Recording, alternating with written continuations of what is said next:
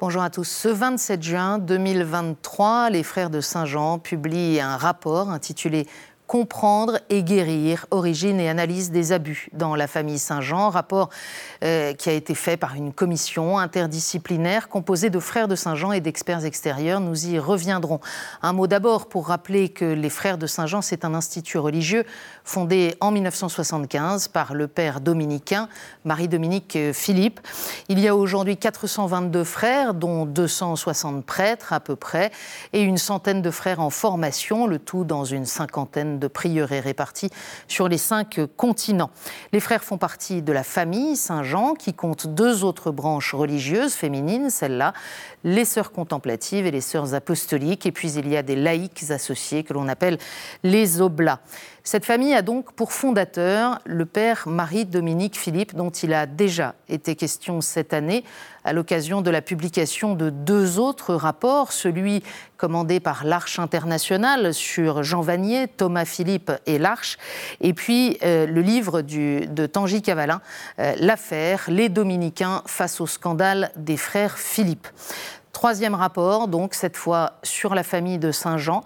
Et pour en parler, nous recevons deux frères de Saint-Jean qui ont bien voulu venir sur ce plateau et je les en remercie parce que c'est un exercice euh, difficile et sans doute douloureux.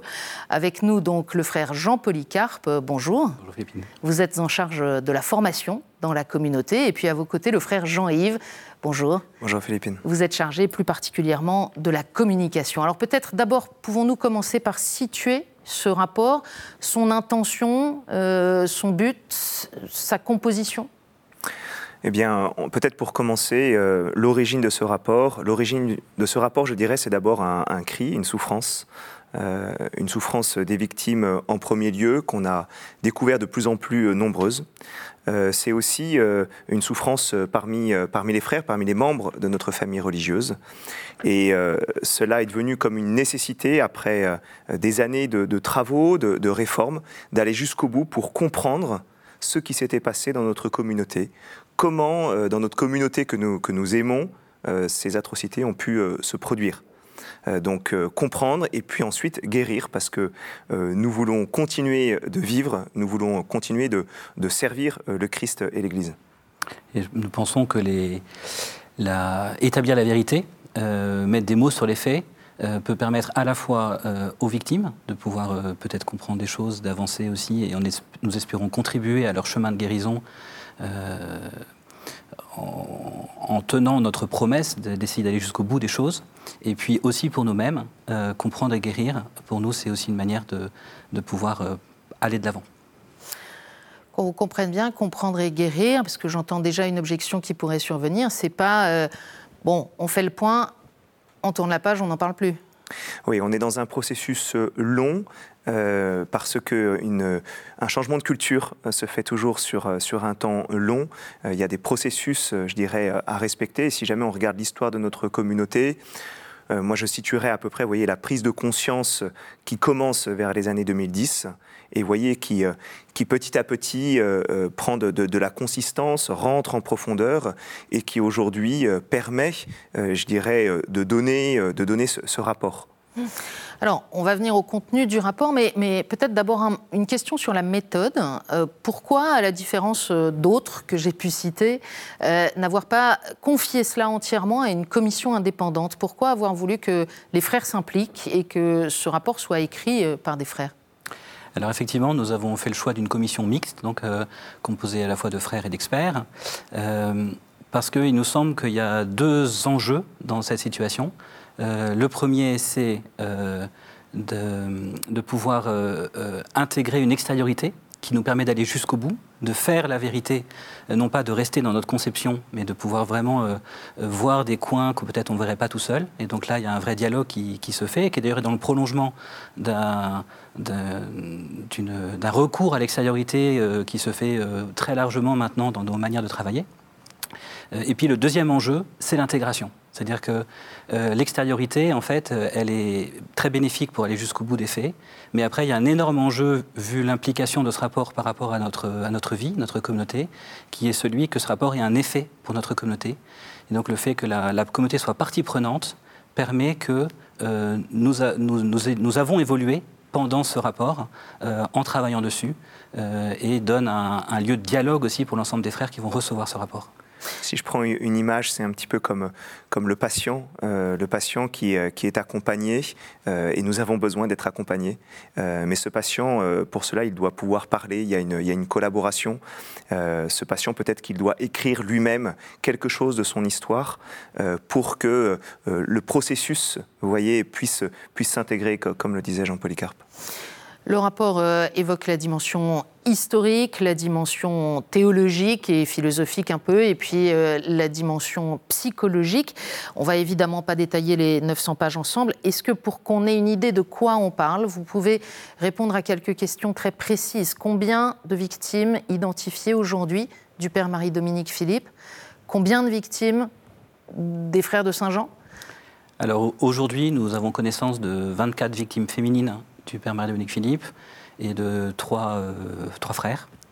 Euh, évidemment, c'est un chiffre qui, a priori, est, minoré, puisque c'est une enquête qui est très tardive. Il y a seulement des gens qui sont décédés, des gens qui ne sont pas manifestés, etc.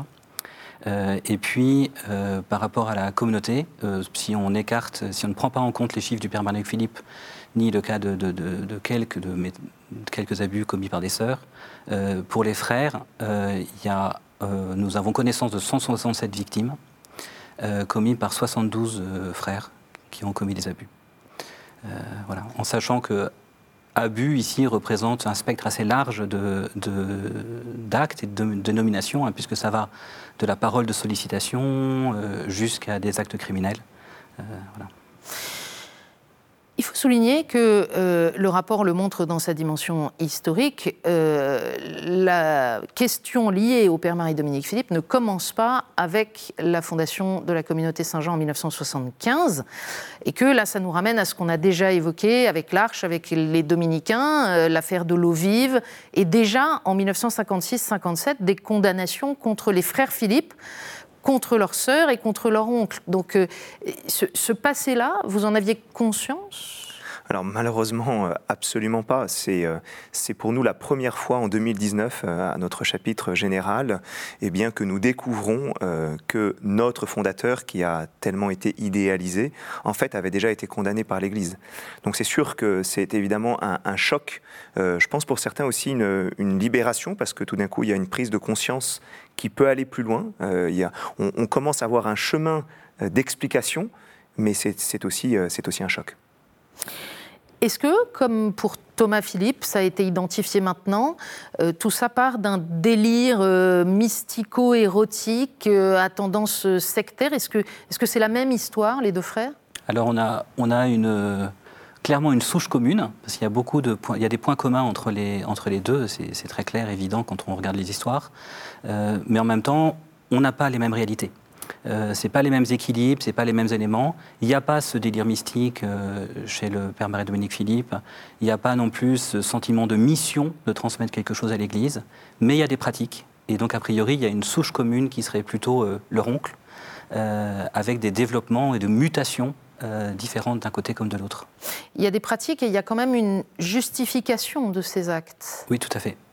Et, il y a des éléments communs entre les justifications, mais il y a aussi des différences. Par exemple, chez le père Marie-Dominique Philippe, on va avoir des justifications qui sont d'ordre philosophique parfois.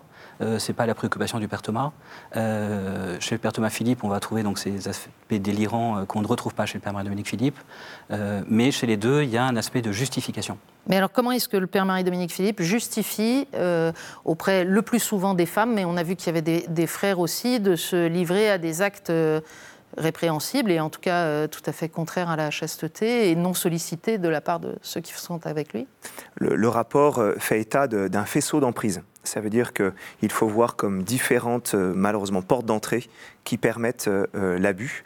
donc il y en a qui sont plutôt d'ordre théologique. C'est par exemple l'Esprit Saint qui est, qui est finalement manipulé et qui va aller contre la liberté de la personne humaine. C'est euh, euh, une dévalorisation euh, de la conscience, une dévalorisation aussi de l'aspect de, de, la loi.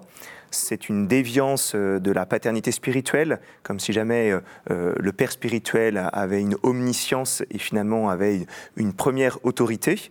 Je sais ce qui est bon pour toi, même si tu as le sentiment que c'est le contraire. Exactement. Hmm. Et puis des transferts aussi qui font que le, prêtre ou l'accompagnateur spirituel va être perçu euh, de manière quasi christique en fait, avec une les distances sont pas toujours prises. Euh, Mais Marie-Dominique Philippe, lui, il s'accommode bien finalement de cette situation où il est assez euh, omnipotent. Et il semble bien, puisqu'il a continué dans ce sens-là, et probablement que ça répondait à, une faille chez lui, qui a, ça a nourri cette faille au long des, au long des années. Dans le rapport avec l'Église, les évêques, le pape, qu'est-ce qu'on découvre dans ce rapport Ou qu'est-ce qui est ben, on découvre euh, que nous n'avons pas su euh, entendre euh, à certains moments une parole de l'Église. Nous découvrons aussi que la parole de l'Église n'a pas toujours été eh bien, accompagnante, réaliste. et donc, il y a comme un entremêlement, si vous voulez, de, mise en garde et en même temps de, valorisation qui fait qu'en tout cas, au début euh, si vous voulez, euh, euh, de l'arrivée de, ces témoignages de victimes, eh bien, on a été très lent à, réformer et à prendre Parce que les premiers témoignages datent pas d'il y a 15 jours. Hein. Exactement. Les premiers témoignages arrivent vers 1990. Hmm. Et on peut souligner que Saint Jean-Paul II a été très admiratif de l'œuvre du Père Marie-Dominique Philippe et donc n'a pas du tout questionné, pas voulu entendre probablement ce qui a pu remonter jusqu'à Rome. Euh, Monseigneur Segui a essayé, euh, l'évêque d'Autun, dont on rappelle que euh, dépend la communauté, en tout cas il est son l'évêque référent, il a essayé de dire des choses alors, ce qui, est, sûr, je reprends l'aspect de la figure de Jean-Paul II. Euh, nous, nous avions, euh, je dirais, dans, toutes nos maisons de formation, nous avions des photos avec le père Marie-Dominique Philippe et euh, Saint Jean-Paul II ensemble. à chaque mardi de la semaine sainte, les novices allaient rencontrer avec le père Marie-Dominique Philippe le pape pendant de très nombreuses années. Et donc, bah, je dirais, on rentre dans une communauté, on se sent d'église on se sent accompagné avec euh, cette autorité euh, du pape et, euh, le père Philippe régulièrement usait de, cette amitié et ce qui fait qu'on ben, était en confiance. Hmm. Alors aussi, dans la relation avec l'Église, on a découvert...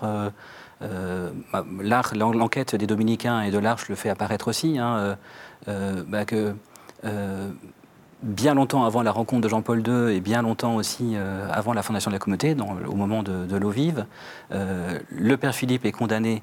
Euh, là, on ne connaît pas encore euh, même s'il y a des abus, il a commis des abus, apparemment il, a déjà des abus à l'égard de plusieurs femmes, euh, mais ça n'est pas connu dans l'enquête euh, du Saint-Siège, mais il est quand même condamné pour des pratiques insuffisantes de l'accompagnement spirituel, déviantes de l'accompagnement spirituel et, tout un faisceau de choses.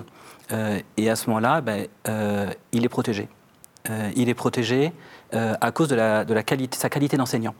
Euh, et donc ça explique en partie le fait que les choses n'ont pas été connues et que justement jusqu'en en 2019 nous n'avons pas connu ces condamnations. Euh, même au sein de l'ordre dominicain, finalement très peu de dominicains savent ce qu'il concerne. Euh, non seulement lui bénéficie de cette aura, de cette protection, mais, mais en même temps il va situer aussi la communauté dans une forme de méfiance vis-à-vis -vis de l'institution. On ne parle pas spontanément à l'évêque au fond, ce qu'on découvre aussi dans le rapport, c'est qu'il y a un système extrêmement autoréférentiel avec une méfiance de tous ceux qui sont dehors et qui ne peuvent pas complètement nous comprendre et qui ne sont pas complètement légitimes. Et ce système autoréférentiel, il aboutit à la conclusion que finalement, bah, c'est systémique. je sais que le mot est à la mode et qu'il est contesté, mais il est employé à plusieurs reprises dans le rapport. Et que ce n'est pas seulement le père Marie-Dominique Philippe qui va être le problème, mais qu'une culture d'emprise et d'abus va se répandre. C'est vrai que l'autoréférencement, va permettre justement le développement de ce système. Euh, c'est-à-dire cette espèce de constellation d'aspects qui en fait crée une niche à l'intérieur de laquelle de, des abus euh, sexuels, spirituels, des déviances vont, avoir lieu.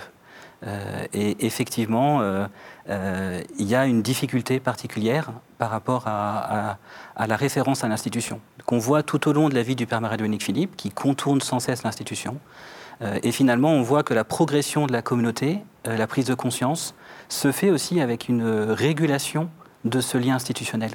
Euh, plus le lien institutionnel devient fort, plus euh, le dialogue avec les autorités d'Église est, franc et honnête, plus nous nous libérons finalement de cette emprise du Père Marie-Dominique Philippe. Il va y avoir, donc on l'a dit, beaucoup d'abuseurs au sein de la communauté et, en même temps une culture qui le favorise euh, il y a des témoignages terribles de sœurs qui viennent dire leur désarroi, soit au père Marie-Dominique, soit à leur supérieur, euh, homme ou femme, hein, en disant bon voilà, ça, ne va pas du tout, voilà ce qui m'est arrivé, et qu'on encourage à retourner voir euh, leur agresseur, à qui on dit non non mais c'est très bien, c'est juste que tu n'as pas compris, mais c'est très bien. Alors il y, a, une certaine culture de silence et, euh, et puis un, un, déficit terrible dans l'ordre de l'accompagnement qui est toujours, je dirais, référencé, on va dire, vers le Père Marie-Dominique Philippe. Euh, ce qui fait que, si vous voulez, vous avez une personne centrale, vous avez des personnes qui sont accompagnées, mais vous n'avez euh, vous avez aucun dialogue de manière horizontale. Et donc tout est vertical et de manière très cloisonnée, et ce qui favorise finalement euh, le silence et la, la propagation, si vous voulez, d'un accompagnement déviant. C'est-à-dire peut-être ce qui, ce qui, distingue, une des choses qui distingue donc euh, la problématique autour de l'eau vive du père Thomas Philippe et de la communauté Saint-Jean, c'est ce côté justement, euh, il n'y a pas de groupe euh, vraiment constitué, il n'y a pas de volonté de répandre, mais ça, une sorte de contagion qui se fait petit à petit. Mais il y a une souche, parce qu'il y a le père Marie-Dominique Philippe, et puis on voit que sœur Alix Parmentier, qui est la fondatrice des Sœurs Contemplatives, qui est probablement elle-même abusée, en tout cas elle-même abuse d'autres, et puis contribue à la propagation euh, de, ces, de ces dérives euh, dans la partie féminine, elle est justifiée. Euh, donc voilà, ça, ça, se répand quand même énormément. Est-ce que vous diriez aujourd'hui, avec le recul et à la lecture de ce rapport, qu'il y a un défaut dans la conception même de la vie religieuse, dans la manière dont elle s'est organisée pour la communauté? Moi, j'ai du mal à répondre. Euh, pour être franc, moi, ce que je dirais plutôt, euh, c'est, euh, et je reprends le, le mot de l'expression de faisceau d'emprise. Pourquoi? Parce qu'en fait, c'est plein de portes ouvertes. Vous voyez ce que je veux dire? Donc c'est pas forcément un seul élément, comme si jamais euh, il y avait simplement un élément à changer.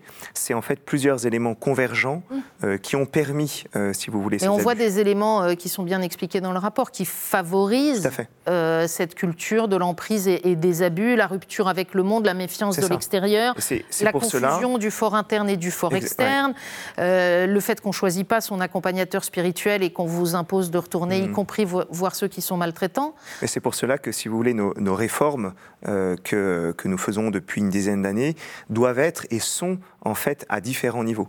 Euh, il y a une réforme au niveau de la gouvernance, il y a une réforme au niveau de la formation, euh, et ça c'est déjà, acté. Il y a une réforme au niveau du charisme, et donc il fallait prendre, vous voyez, différents angles pour assainir, pour purifier le corps malade. Le rapport euh, marque des périodes, on ne va pas les, détailler euh, ici. On y découvre d'ailleurs combien le père Marie-Dominique Philippe a résisté longtemps aux injonctions qui lui étaient faites de remettre sa charge de prieur, jusqu'à finalement rester euh, pendant, pendant 25 ans à la tête de, de, la communauté. On voit aussi qu'il y a une évolution dans la perception de ces abus. D'abord le silence, et puis voilà, ça commence à se savoir, et puis la communauté réagit, met des choses en place. Et ce qui est marquant, c'est aussi l'évolution du fait que pendant toutes les premières années, quand les scandales se, réveillent, se révèlent, on s'intéresse plus aux coupables qu'aux victimes. On essaye de sauver la vocation du frère, on essaye de. Euh, voilà, mais on ne s'intéresse pas du tout euh, à la victime c'est ça aussi une des transformations majeures de ces dernières années Tout à fait. Si vous voulez, il y a, quand il y a un absolu de la miséricorde, quand il y a un absolu euh, euh, du respect euh, du sacré et donc du prêtre, eh bien, on en, arrive à, on en arrive à ces dérives. Et aujourd'hui, nous, cette prise de conscience qui se fait de plus en plus forte, eh bien, on sait qu'on le doit aux victimes. C'est la parole des victimes qui, aujourd'hui, nous permet de rentrer dans la vérité de notre histoire et de ce que nous avons traversé et de poursuivre le travail pour modifier les éléments structurels qui ont permis que ça soit systémique. C'est exact. Il y a un autre point sur lequel je voudrais vous entendre, parce qu'il y a le père Marie-Dominique Philippe dans sa figure de, fondateur, déviant. Euh, il y a la question des abus systémiques. Il y a aussi l'enseignement de Marie-Dominique Philippe. Vous l'avez dit, il était reconnu comme un grand professeur. Euh, et en même temps, ce qu'on découvre dans le rapport, c'est que cet enseignement, il ne tient pas forcément debout, en tout cas certainement pas sur tous les aspects.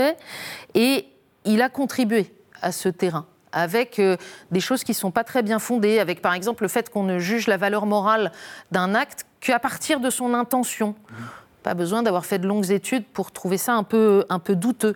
Par des accommodements aussi euh, avec la vérité. on voit qu'il y a un corpus intellectuel qui a longtemps été loué et qui aujourd'hui semble euh, finalement assez dangereux par certains aspects. Alors oui, c'est vrai. Alors je pense qu'il y a des choses qui se comprennent par les contextes aussi. C'est-à-dire qu'en fonction de l'évolution des contextes historiques, on ne pointe pas les mêmes aspects dans la doctrine. Il y a des choses qui peuvent à un moment rassurer, et puis tout d'un coup, en fait, on évolue dans la compréhension, on se rend compte qu'en fait, mais il y a, d'autres aspects qui sont complètement déviés. voilà. Et c'est sûr que il y a eu une, centralisation euh, autour du charisme personnel d'enseignant euh, du père Marie-Dominique Philippe euh, et qui a fait du mal parce que finalement, en, se concentrant dessus, on en a fait une pensée qui n'était pas en relation alors qu'elle était déjà peut-être en manque de relation. Et, il y a eu ce manque de dialogue intellectuel autour de, cette pensée. Et des erreurs, des manques, des carences ont pu finalement être absolutisées ou des insistances et créer quelque chose qui était euh, déséquilibré. Et c'est une des qualités du rapport de mettre en lumière justement euh, que ce n'est pas simplement des aspects euh, secondaires ou des, petits, éléments qui sont euh, problématiques, mais qu'il y a des vrais problèmes de fond qui apparaissent aussi. Et puis ce qui était particulièrement dur, c'est qu'il y a, comme un appui qui était manifesté sur une pensée orthodoxe. Donc on s'appuie sur le magistère de l'Église, on s'appuie sur la pensée de Saint Thomas, on s'appuie sur, sur l'enseignement d'Aristote, et donc ils sont des valeurs sûres.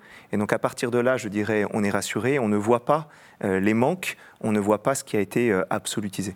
Hmm. Ou ce qui a été euh, tordu, parce que les thomistes diraient que dans la lecture de saint Thomas, on peut euh, largement discuter certaines, certaines approches de Marie-Dominique Philippe. Je voudrais ajouter quelque chose pendant juste que, en fait, c'est une des surprises aussi dans notre découverte dans les années 50, de la condamnation du père Philippe dans les années 50, c'est qu'il a été condamné aussi, il a été interdit d'enseignement spirituel. Et euh, alors que euh, quand nous l'avons connu euh, comme frère, on le louait justement pour son enseignement spirituel. Il était dans la communauté le seul référent, le maître à penser. Il y avait une forme d'idolâtrie quand même, on peut le dire, en tout cas pendant de longues années. Ce qu'on voit aujourd'hui dans ce rapport, c'est un fondateur déviant, des abus systémiques pendant des décennies, un enseignement central qui est vicié. J'ai envie de vous dire, qu'est-ce qui reste? Eh bien, moi, je crois qu'il reste euh, le Christ. Euh, c'est ma, profonde, ma profonde conviction. Le fondement, c'est pas le fondateur, c'est euh, le Christ. Et on a donné notre vie pour le Christ. Et c'est vrai qu'aujourd'hui, je dois le reconnaître, notre communauté est quand même éprouvée, fatiguée, mais je crois qu'elle n'a jamais été aussi saine qu'auparavant. Vous voyez, dans les années peut-être 75-2000, euh, nous avions une pensée que nous étions une, communauté en pleine vitalité, avec euh, un très grand rayonnement, etc., alors qu'on ne voyait pas Et bien meilleur que les autres. Exactement, mais ce qu'on ne voyait pas le mal. Et aujourd'hui, eh bien, nous pouvons faire la vérité, et dans ce cas-là, nous pouvons répondre authentiquement à l'appel du Christ.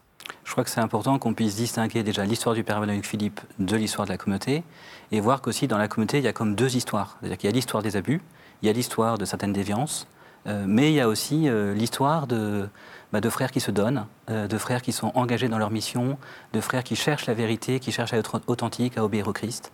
et ça, c'est aussi l'histoire de la communauté. Et ça veut dire qu'aujourd'hui, en matière de formation, de prévention, de distinction du fort interne, du fort externe, de liberté du fort interne, il y a des réformes profondes qui sont en cours ou qui ont déjà été il y a beaucoup de chemin qui a été fait déjà. Euh, les sujets sont différents, évidemment. les prises de conscience ont été euh, progressives sur différents sujets.